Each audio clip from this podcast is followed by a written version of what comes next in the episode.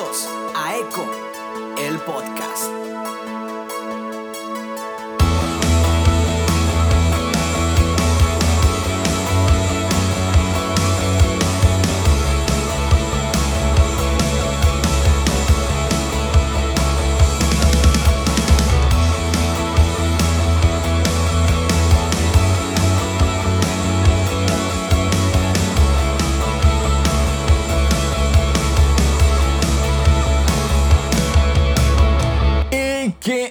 Amigos?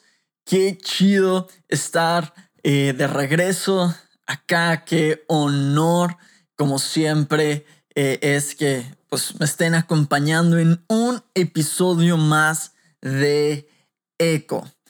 Espero que les haya gustado mucho la última, el último episodio, el episodio pasado con, con Timmy Ost, el lado B del servir.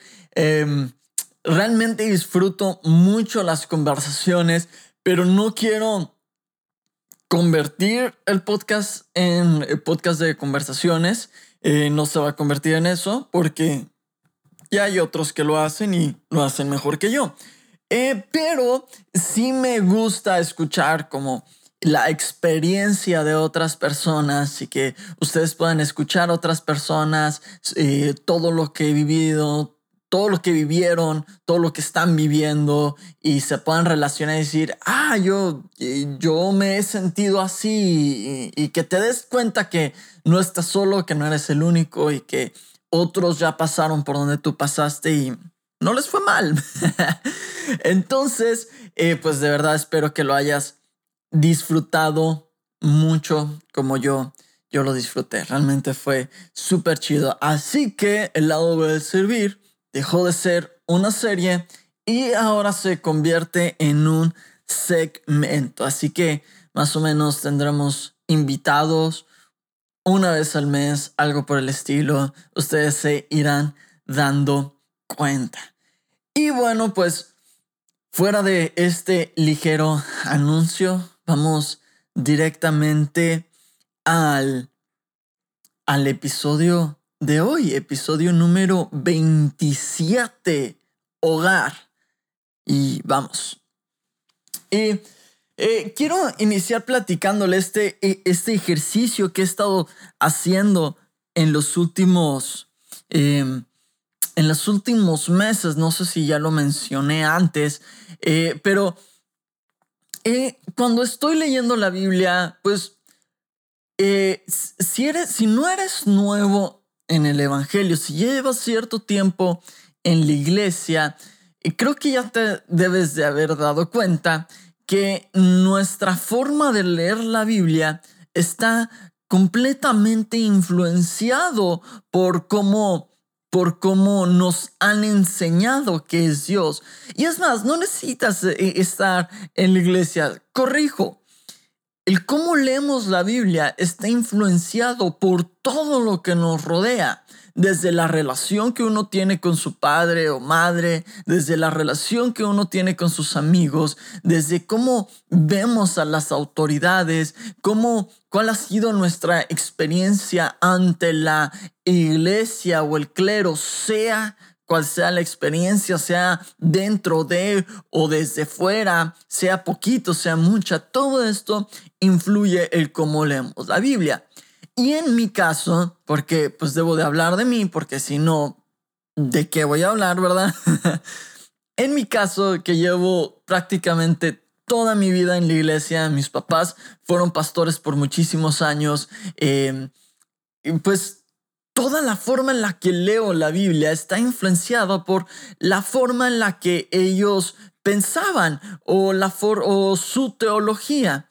Y en este último tiempo me he dado a la tarea de poder experimentar el, el aventurarme, quizás sea la mejor, la forma más fácil de expresarlo, la expresión adecuada, en, en intentar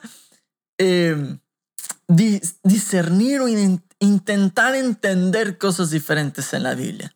¿Cómo he logrado esto? En- esto lo pensé, yo no, no es una técnica comprobada, ¿verdad? Si la quieren intentar, adelante.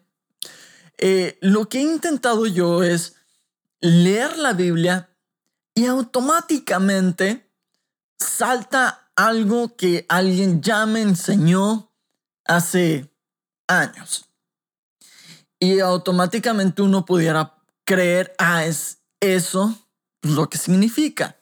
Ahora, lo que yo he estado haciendo es leo algo, me salta eso que, que alguien enseñó, mencionó hace muchos años, y yo intento buscarle un significado completamente diferente a eso que, que estoy leyendo. O sea, si, si creo que eso significa rojo, yo me voy a esforzar por encontrarle por qué o, qué otro color se podría significar. Y si pudiera parecer que, ah, no, pues es que la estás utilizando a tu, a tu conveniencia, estás utilizando la Biblia eh, fuera de contexto, eh, la Biblia no, es, no se lee así, pero eh, sí muchas excusas o regaños me puedes decir, pero la verdad me está funcionando y está muy chido. Hay que hacerlo, eh, pues, em, bueno, con responsabilidad y, y gracia, ¿no? Entendiendo siempre el corazón de Jesús y el corazón de, de, Dios, que es el corazón de un padre. Y cuando te pones esos lentes, este ejercicio se puede volver increíble, porque muchos usan este ejercicio de la forma contraria, no viendo a Dios desde una perspectiva dictadora y cada mandamiento, cada cosa que leen, eh, lo ven como algo controlador, manipulador y dictador, pero cuando te pones los lentes adecuados de Dios como un padre, Jesús como el, logos, como eh, la imagen de Dios de amor, pues eh, entonces encuentras joyas muy, muy chidas. Dicho esto, quiero hablarte un poquito de algo que, que retumbó, que, que, me, que me gustó mucho haciendo este ejercicio. Y viajamos un poquito al, al libro de Juan, capítulo 14, versículo 1, que dice, poco después Jesús le dijo a sus discípulos, no se preocupen, confíen en Dios y confíen también en mí. En la casa de mi Padre hay un lugar para todos. Si no fuera cierto, no les habría dicho que voy allá a prepararles un lugar. Después de esto, volveré para llevarlos conmigo. Así estaremos juntos. Ustedes ya saben a dónde voy y saben también el camino que deben de tomar. Pero Tomás le dijo, Señor, si no sabemos a dónde vas, ¿cómo sabemos qué camino tomar?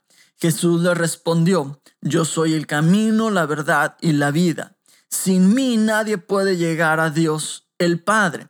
Si ustedes me conocen a mí, también conocerán a mi Padre. Y desde ahora lo conocen porque lo están viendo. ¿Qué está sucediendo ahí? En ese momento, Jesús está preparando eh, a los discípulos, ya los está como mentalizando para su partida.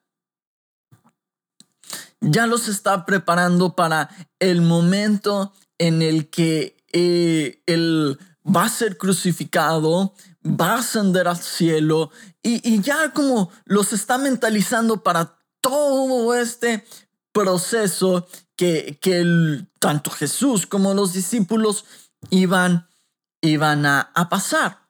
Los discípulos estaban muy preocupados porque estaban, pues, estaban a gusto, estaban felices. Eh, la cuestión era que en todo la trayectoria, la trayectoria del Antiguo Testamento, en toda la, eh, la ideología judía, Dios era un Dios lejano. Era un Dios de guerra, era un Dios de juicio, era este, el, el Jehová de los ejércitos, y era todo excepto un Dios cercano. Entonces cuando los discípulos están con Jesús, se encuentran en un lugar seguro. Ya Dios no está lejos. Ahora está caminando con, junto a ellos.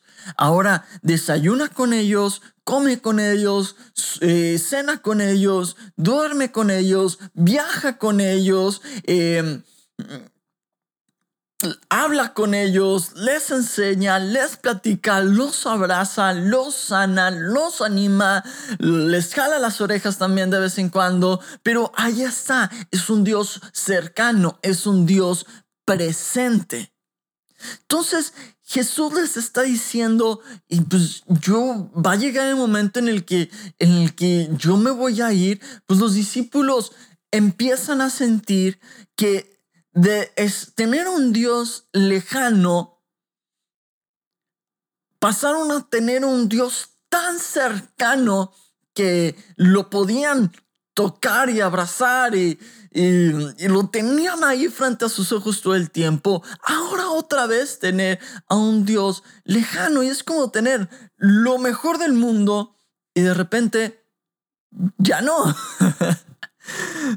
Me, explico, es como tener, este, eh, de repente eh, andar, este, en bici con una llanta ponchada y de repente alguien te regala un Ferrari, manejas un Ferrari y de repente llega y te dice, siempre no, y tienes que regresar a tu bici con la llanta ponchada. No, es horrible.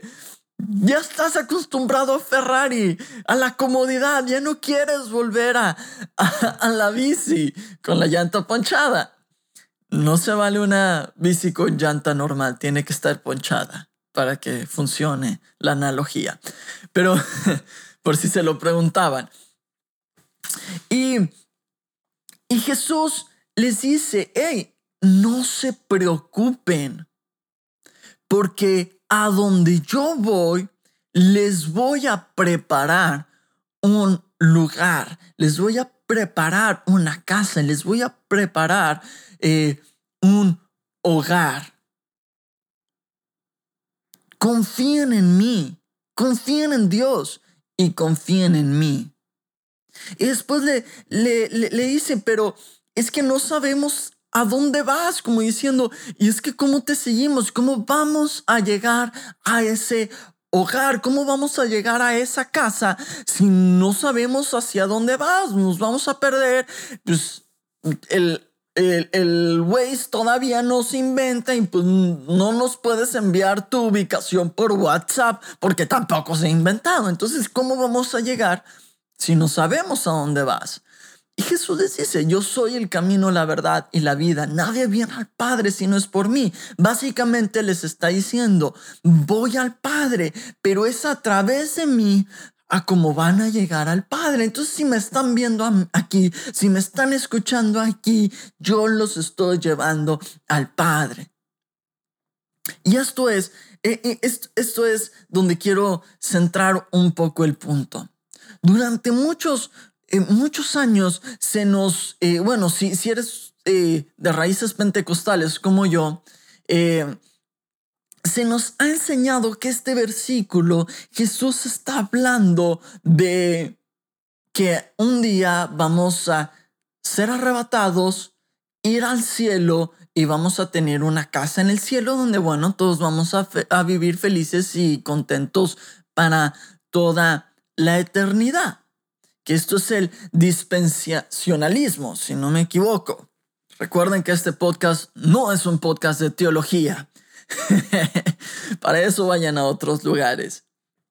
Y, y hay, hay, un, hay un fenómeno con esto y, Rick Santiago hizo, eh, eh, hizo una serie en el búnker muy interesante de esto. No sé si, sea, si, si es el estiosismo, el escapismo o algo que termina en ismo. Tienen que leer, escuchar toda la serie para para que entiendan bien de lo que estoy hablando, pero habla de esta idea del cristiano de siempre querer escapar de la tierra para ir a vivir feliz, sin problemas, sin preocupación al cielo, como diciendo, ya estoy harto de la vida aquí, ya voy a ir al cielo donde no tengo que trabajar, donde no tengo que preocuparme por cuentas por pagar, donde mi suegra no me va a estar molestando, no sé qué suegra, ustedes bien chida. donde eh, ya voy a estar bien feliz y voy a estar relajado todo el tiempo, ¿no?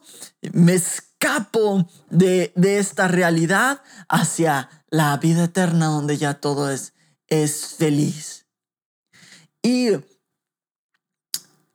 y bueno, me quedo pensando, no creo que se trate de esto.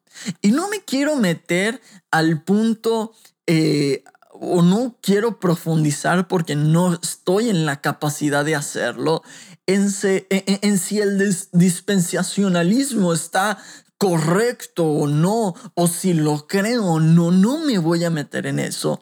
Lo que quiero hacer es solo darme permiso de de encontrarle un significado distinto a esto y, y animarte a que te des permiso junto conmigo.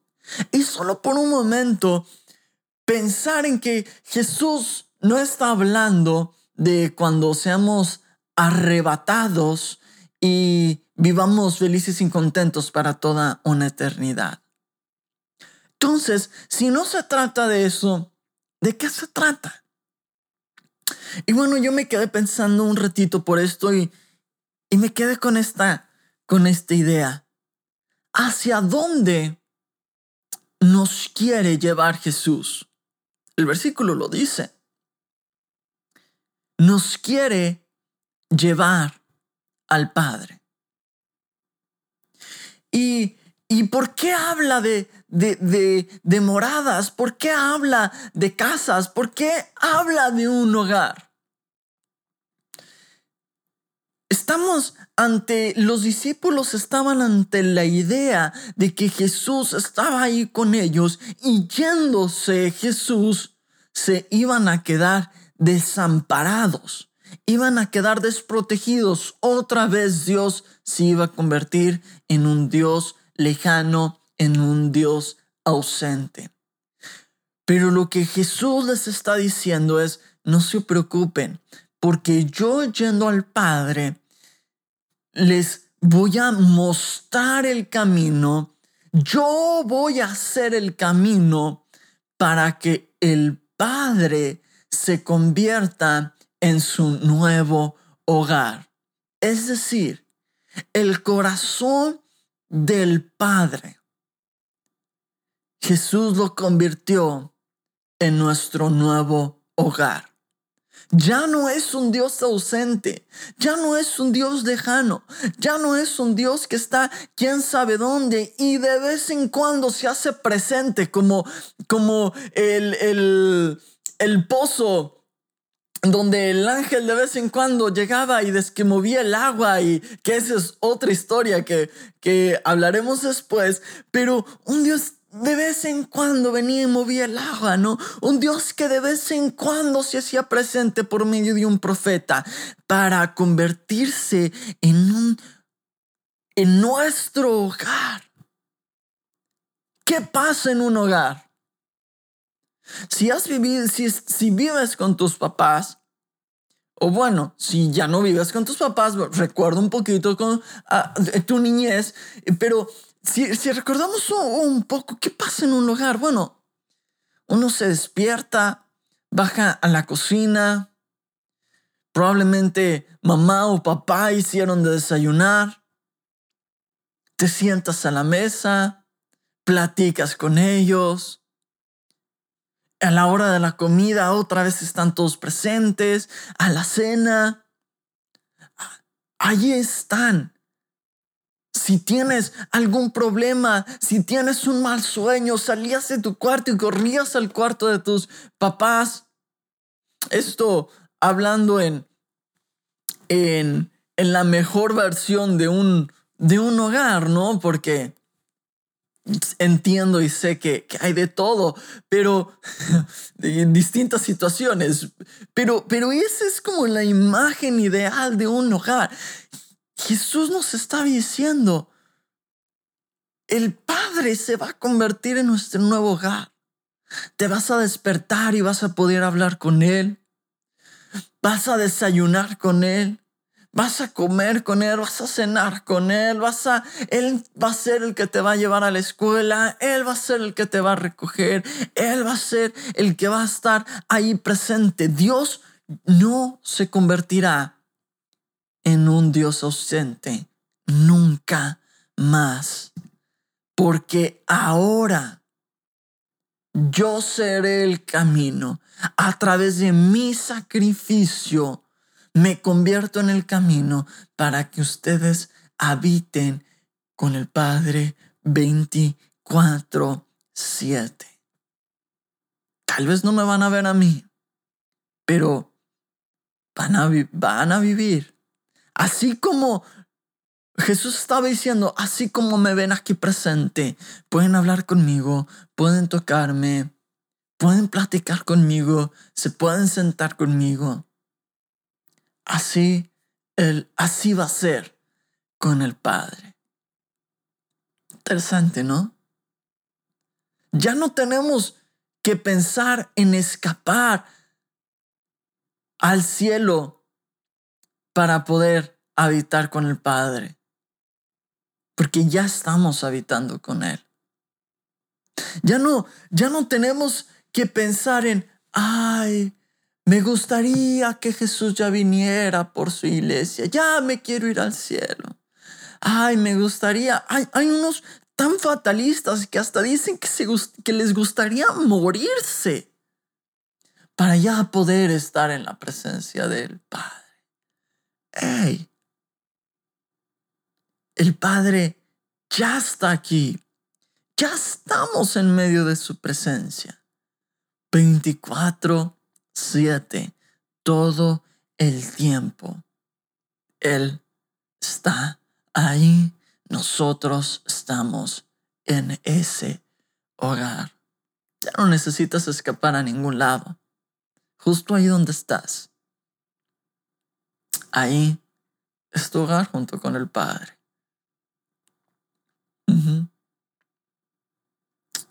Pues creo que es todo lo que tenía para, para compartirles. Y no suelo hacer esto, pero lo quiero hacer. Dame la oportunidad de orar por ti. Solo quiero decir, Dios, gracias. Padre, gracias por, por abrirnos el camino. Jesús, gracias por convertirte en el camino para poder llegar a nuestro hogar con nuestro Padre. Padre, enséñanos a tener una relación contigo. Abre nuestros ojos, sorpréndenos. Padre, que cada una de las personas que está escuchando esto y dice, yo quiero aprender a tener una relación con el Padre así de real, sorpréndelo. Porque sé que tú estás presente en nuestras vidas todo el tiempo. Gracias. Chido, gracias por escuchar hasta acá. Eh, me pasé un par de minutos de lo que debería, pero eh, no pasa nada, es mi podcast, así que hago lo que quiero. Um, gracias por escuchar. Recuerda eh, seguirme en mis redes sociales, Instagram, Félix Jonás, Twitter, Félix Soto Jonás. Y compártelo, comenta, escríbeme si te gustó, escríbeme si no, escríbeme si tienes algo que quejarte o algo que regañarme o algo que debatir, aunque probablemente si tienes algo que debatir, eh, te diré, ok. este, pero igual, no, no te creas, eh, me gusta conversar, eh, platiquemos y pues nos vemos en la siguiente chido.